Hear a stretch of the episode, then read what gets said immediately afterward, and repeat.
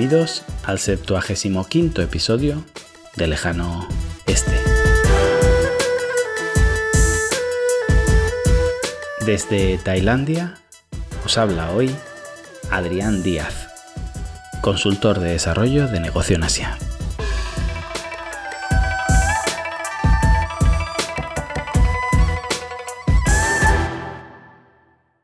Desde algún tiempo atrás, meses, años, llevo explicando en diferentes medios que China no hace sino lo que a cualquier gobierno le gustaría. Claro, no es demasiado políticamente correcto decir en antena, en según qué países, que la dictadura comunista no hace más que lo que a tu político en tu pulcra democracia representativa le encantaría hacer. Que en Europa u Occidente se va probando de manera civilina lo mismo que se hace en China, pero con algunos años de retraso. Retraso que se usa para cuidar las formas y ver cómo evoluciona lo que va aprobando China. Es decir, China es básicamente un campo de pruebas perfecto porque su legislación le permite explorar en terrenos que jamás aceptaríamos nosotros. Algo así como tener un Guantánamo donde practicar procedimientos que en nuestro territorio no solo estarían prohibidos, sino que además los consideraríamos inmorales.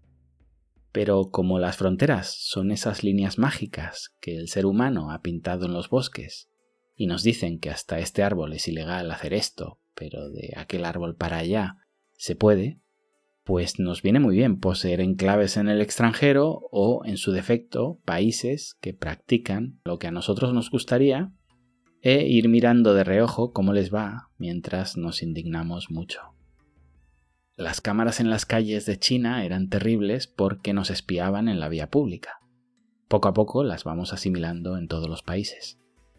El control sobre los datos que nos lleva a querer eliminar el cash para tener controlada cada transacción de un individuo parecía terrible cuando lo presentaba China, pero que bien suena debidamente argumentado en países nórdicos. Leyes mordaza para no discrepar o más recientemente lo que se lleva, lo que está de moda es legislar sobre las fake news y decidir qué se puede compartir y qué no porque la ley mordaza la imponía la derecha, que lo lleva en los genes, eso de atragantarse con las opiniones ajenas. Pero la izquierda, criticando las fake news cuando ellos mismos desde el poder no dejan de generarlas. Y así podríamos hablar horas y horas sobre ejemplos de, de elementos de control que un día fueron tildados de barbaridad totalitaria y ahora nos los van colando entre la comida como quien le da la medicina al gato. Ya no nos acordamos, pero en los primeros minutos de partido nos parecía una aberración que China coartara la libertad de los individuos en Wuhan, aislando una ciudad entera. Pobres chinos que tienen que sufrir el dictado de unos políticos a los que se les va la cabeza. Qué pena. ¿Cómo van a comer si los secuestran en casa y no les dejan salir a trabajar? Decía John Stuart Mill que toda idea pasa por tres etapas. La ridiculización, la discusión y la adopción. Es una frase que siempre me acompaña y en esta ocasión fallé y no la supe aplicar al coronavirus, pero acostumbra ser infalible. Cualquier cosa, por excéntrica que parezca, que se adopte en China y se ridiculice en Occidente, cuidado, porque pronto se empezará a discutir. Ahora es difícil recordar lo que pensábamos antes de la pandemia porque ya es lunes, ya conocemos los resultados de los partidos y hoy todo el mundo acertaría 15 en la quiniela. Pero ¿os imagináis a un país europeo confinando a sus habitantes sin que lo hubiera hecho antes China? Posiblemente el derecho más fundamental del ser humano, después del derecho a la vida, es el de libre circulación. ¿Cómo puede conculcar el Estado un derecho tan básico? Y no entro si es por nuestro bien y todo eso. De lo que hablo es de la legitimidad del gobernante para quebrantarlo que no lo olvidemos. Mira con un ojo la pandemia y con otro las encuestas. Ya digo, a toro pasado parece evidente, pero en aquel momento en el que solo pensábamos en atender a mítines políticos, manifestarnos, eh, ir a conciertos o al fútbol, con China cerrada hasta las trancas, imaginad cómo hubiera sido si China hubiese llevado a cabo medidas más a la sueca, distanciamiento social, mascarilla y poco más. ¿Hubieran España o Italia tenido las agallas para confinar a su población?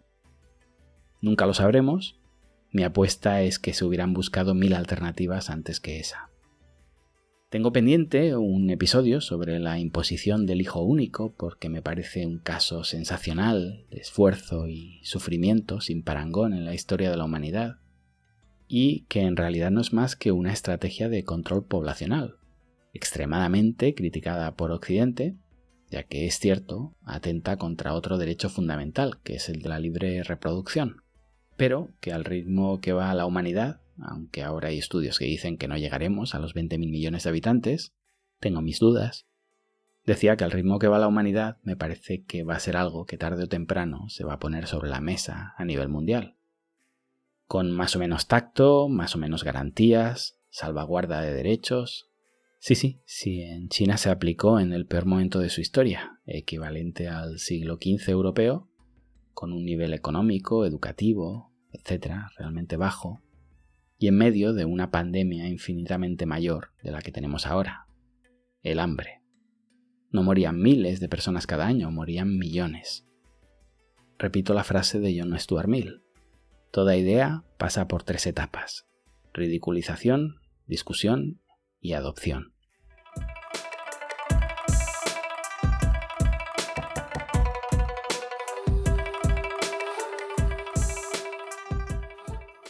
Vale, una vez introducido el tema, ¿recordáis cuando China era un gobierno dictatorial porque nos prohibía Google, Facebook y compañía? Pues ahora ya no lo ridiculizamos Estamos en fase de discusión previo a la adopción. Hemos pensado que no estaban tan equivocados los chinos con aquello del control de los datos y que vamos a empezar a prohibir apps chinas. Y hemos empezado por TikTok, que bueno, yo la verdad es que soy usuario nivel Iglesia Católica, lo abro un domingo de cada diez y solo presto atención porque a alguien de la familia le interesa. Pero es que si nos prohíben WeChat, la cosa cambia. Es la app más importante de cualquier persona en China. Me he cansado de promocionar WeChat, quebrantando sistemáticamente un principio fundamental en mi vida, que es cobrar. Así que no les voy a hacer más publicidad gratuita, pero es algo que va a trastocar la vida de muchas personas. Paréntesis. Esto lo cuento con una información muy limitada. Quizá mañana Trump se levanta, como dirían en mi pueblo en Huesca, ha chirado la yuna todos somos amigos y este episodio pierde validez, ya digo, estamos en la fase de discusión y quizá no se llegue a la de adopción y este baneo de apps chinas se quede a la altura de la pared aquella con la que Trump pretendía ponerle puertas al campo. Veremos. No soy un experto en política americana, no sé de quién depende algo así, pero a lo que nos tiene acostumbrados Trump es que a todo lo que no es competencia del Congreso, no tiene un coste económico alto y es extremadamente populista, se acaba llevando a cabo sí o sí. Claro, la situación me lleva a lo de siempre. Vengo del futuro y estoy a lo vivido. Los que transitamos por China somos expertos en VPNs, que es básicamente, para que lo entendáis los que no sepáis de qué se trata, un sistema por el cual tu dispositivo no sabe en qué lugar te encuentras y te deja acceder a casi cualquier app web o lo que sea. Esto no es del todo así porque hay webs que te bloquean si llegas a través de un VPN. Pero bueno, digamos que con una vida digital muchísimo más engorrosa hay soluciones. Lo que no nos imaginábamos es que en el año 2020 Estados Unidos estuviera por iniciar una carrera para igualar a China en todo lo malo. Cuando llegué a China y vi que no había apenas obesidad, pero de repente los veías a todos locos por pasar el domingo en el nuevo McDonald's que habría por primera vez en la región, pensaba, jo, con la cantidad de virtudes que tiene América y los copiáis en lo peor. Pues igual, los estadounidenses podrían imitar la forma de cocina de los chinos, todo hervido, con más verdurita y sin tanto pan o hidratos más allá del arroz o los fideos, pero no. Han decidido copiar a los chinos restringiendo el software que les hace la competencia amparándose en un tema de protección de datos. Casualmente, Instagram abre un servicio muy parecido al de TikTok en estos días. ¿Recordáis cuando a Baidu lo llamábamos el Google chino, a Weibo el Twitter chino, etc.? ¿Recordáis cuando China se dedicaba a prohibir aplicaciones extranjeras contra las que era imposible competir bajo las leyes del mercado? Qué pena ver a un país como Estados Unidos, que en su día fue cuna de libertades, cayendo de esta manera. Verlos haciendo lo que hacía China hace casi 20 años. Me decía Alfredo Sánchez en Twitter, un imperio en decadencia y otro en pleno nacimiento. Pues más allá de cualquier fanatismo, que no lo tengo y la palabra imperio me da mucho miedo venga de donde venga, sí parece este y otros muchos gestos una prueba de ello. ¿Qué soluciones tendremos? Descargar las apps antes de entrar en el país, hacer como hacemos los que vivimos en China y tener una segunda cuenta en otra localización para poder acceder a las apps ilegales en el país de la primera cuenta. Ya he comentado lo de las VPNs, pero tendremos que ir con cuidado de que no nos registren y encuentren una app ilegal en nuestro móvil.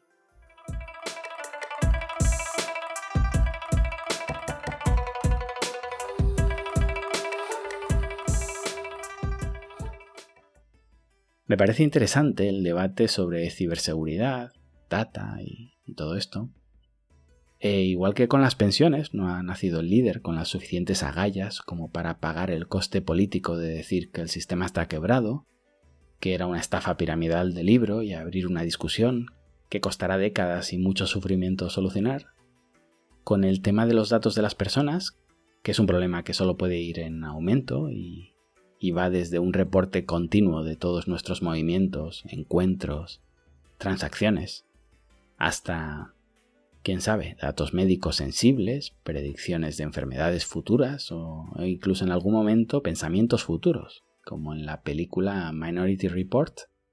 Me parece que solo Trump podía tener el atrevimiento suficiente como para decir hasta aquí.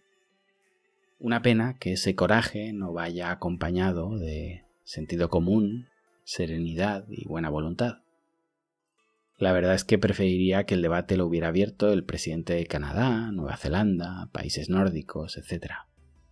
Pero, desgraciadamente, esos estados, con dirigentes mucho más mesurados, pueden convivir eternamente con el elefante en la habitación y al final, para desencallar una partida de ajedrez a priori inacabable, abalanzándose sobre la mesa y tumbando todas las fichas del tablero, Solo Trump o un niño de 6 años te funciona. Decía que quizá el primer ministro de un país secundario me hubiera gustado más para liderar el tema, porque sí me preocupa que me espíen en general, pero me resulta bastante hipócrita que el país que más tiempo lleva espiándonos ahora abandere el camino hacia la libertad personal. El país que más ha invertido en tecnologías de espionaje, probablemente más que todo el resto de países juntos, que cuenta con un mayor número de satélites, aviones espía, bases militares internacionales, espías en sí mismos, el país que ha controlado toda nuestra tecnología durante décadas. No quiero desviarme con ejemplos locales anecdóticos, pero en España recuerdo la polémica de los aviones espía de la CIA que se dedicaban a aterrizar y a despegar desde bases eh, situadas en suelo español, trasladando presos, vete a saber a quién, sin dar ninguna explicación. Eso es Estados Unidos, y por el momento China está lejísimos de ello. Que un dron pueda bajar en cualquier lugar del mundo invadiendo jurisdicciones ajenas y ejecutar a una persona molesta sin juicio previo es algo que solo ha conseguido hacer un país. Ni entro ya en el tema de las armas nucleares para no repetirme. ¿Es ese país el que de repente abandera la defensa del planeta? Un tipo que usó los datos que Facebook tiene sobre nuestra personalidad y preferencias para impactarnos con anuncios personalizados y, en muchas ocasiones contradictorios entre ellos para alterar la democracia y ganar unas elecciones, es ahora quien nos va a defender de China. ¿Cuál será el siguiente paso? ¿Que Europa también prohíba estas apps chinas? Porque más allá de que si es peligroso para la seguridad local también debería prohibirlas, es que en la próxima reunión familiar de la ONU, la OTAN o lo que sea que se os ocurra donde uno manda y los demás obedecen, alguien le pedirá amablemente a los miembros del club que o hace lo que él dice o dejamos de ser amigos. Y Europa, además de ser un cúmulo de incompetentes pusilánimes sin personalidad ni opinión, es sensacionalmente débil. Básicamente porque Estados Unidos no necesita que toda la Unión Europea esté de acuerdo solo que se desquebraje mínimamente. Alemania o Francia podrían intentar un frente común, pero en cuanto Holanda, Irlanda o Luxemburgo, un par de países pequeños, los que sean, pacten algún tipo de beneficio con Estados Unidos para, argumentando en pos de la seguridad nacional, prohibir esas apps, la voz de Europa se desmorona. Justamente hicieron eso con Huawei, poco después de ser señalados por Estados Unidos, creo que fue Canadá, Polonia, varios países de diferentes lugares siguieron la estela americana, pagando, imagino, algún tipo de favor. Ya conocemos el modus operandi americano. Pero si, como es sabido, igual que con las bombas nucleares, la única experiencia que tenemos en el uso fraudulento de nuestros datos de manera masiva y extremadamente relevante es en la victoria de Trump en las elecciones americanas a base de espiar nuestros registros de Facebook, ¿debería Europa prohibir Facebook? Facebook y todas las demás, claro. Porque que el escándalo de Cambridge Analytica fuera hecho público no significa que nos estén dando otros que todavía no hemos descubierto. ¿Prohibimos todo lo que viene del extranjero? Porque la autarquía es aparentemente la apuesta de Trump. Parece mentira que algunos lo tilden de liberal cuando lo único que vemos es intervencionismo y decisiones dictatoriales contra el comercio. En ese escenario empezamos porque solo se comercialicen apps creadas en tu país y no tiene límite, porque cuando los vehículos sean autoconducidos y sea todo electrónica y estén controlados por un satélite, haremos lo mismo, solo coches con tecnología nacional. ¿Cuán segura será una casa con todos los elementos IoT si ésta está controlada por empresas americanas? No exageres, Adrián. ¿Y si está controlado por Huawei? Toda tu casa, ahí sí te preocupas, ¿verdad? ¿Cómo nos cala el marketing americano? ¿Os acordáis de la película Yo Robot de Will Smith? ¿Os imagináis al robot que cuida de vuestra abuela con software de algún país sospechoso? Aquí me sale mi vena libertaria y me planteo, ¿qué te hace pensar, en el caso de usar solo productos locales, que es mejor estar controlado por tu gobierno que por un gobierno extranjero? ¿Por qué le debemos fidelidad a estos? Me recuerda cuando la gente iba a la guerra por su rey y en realidad, si perdían, el nuevo rey iba a tratarlos de manera parecida. Ninguno les iba a quitar los impuestos o el derecho de prima nocte. Ahora defendemos una bandera con la misma inconsistencia argumental con la que antes moríamos por nuestro rey. Pero vamos a suponer que nuestros políticos tuvieran unos valores formidables y fueran una especie a preservar y dijéramos, vale, yo de este tipo me fío y de Trump, pues no. E imaginemos que en unas décadas ya tenemos las lentillas estas de Black Mirror, que almacenan en la nube todo lo que vemos para poderlo revisar después, incluyendo pues situaciones escatológicas, consumo de sustancias ilegales, adulterio o lo que sea que practiquemos con regularidad en la intimidad de nuestra alcoba. ¿Nos fiaremos más de nuestros políticos que de los políticos de fuera. Alguien va a tener acceso a esos datos. Y cerrarnos en nuestro país no, no va a hacer que esos datos desaparezcan o que sean menos accesibles. Y es que pensando así da la sensación de que vamos de cabeza a la autarquía, cuando parecía que por fin nos estábamos globalizando. Y ese es un decorado en el que probablemente Trump se vea cómodo. Ya os avanzo aquí que la autarquía es dañina para todo el mundo. Nadie gana. Pero sí es cierto que países como Estados Unidos o China lo pueden llevar mejor o menos mal, ya que son relativamente autosuficientes. Ahora, no sé si Bolivia, Portugal o Japón, por poner ejemplos heterogéneos, llevarán bien eso de vivir cerrados al exterior. ¿Preferimos un mundo sin apps o uno con apps que nos espíen? Con algunas excepciones, creo que esa es una respuesta individual, no colectiva. Y la evidencia empírica es clara. Cuando nos dan una app gratis, mejor dicho, sin coste monetario, cuyo único requisito es firmar unos términos y condiciones larguísimos, tardamos 0,1 segundos en clicar y aceptar. Podemos prometer ser muy celosos de nuestra intimidad, pero, según el concepto de preferencia revelada, Claramente valoramos más el beneficio obtenido que la renuncia a nuestra intimidad. Quizás somos tan irresponsables que sí necesitamos un Estado que regule por encima de nuestras decisiones y coarte nuestras libertades, porque nos hemos probado incompetentes en el ejercicio de nuestra libertad. Es lo que defienden los amantes del intervencionismo. Como somos todos seres inmaduros, con mentalidad frágil, necesitamos un ente superior que decida por nosotros.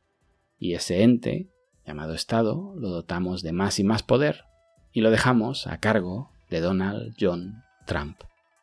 Un plan sin fisuras. El poder jamás se cansa de acumular poder. Y en China quizás son más honestos y van de cara, porque lo pueden hacer todo de manera autoritaria. En Occidente lo que nos pase es en realidad culpa nuestra, porque, según presumimos de nuestro sistema político superior, ello debería hacernos más responsables del resultado que en lugares donde no pueden decidir. Cierro hoy recordando a un oyente que llamó indignado a un programa de radio en el que me entrevistaban, preguntando cómo podía parecerme tan interesante China, si aquello era como una distopía orwelliana. Mi respuesta, ya lo he comentado alguna vez, fue que me parecía interesante porque China no era algo ajeno que eventualmente desaparecería. China nos explicaba y nos explica hoy cómo va a ser nuestro futuro. Y os dejo con un proverbio chino. Los acontecimientos venideros proyectan sus sombras delante de ellos. Gracias y hasta pronto.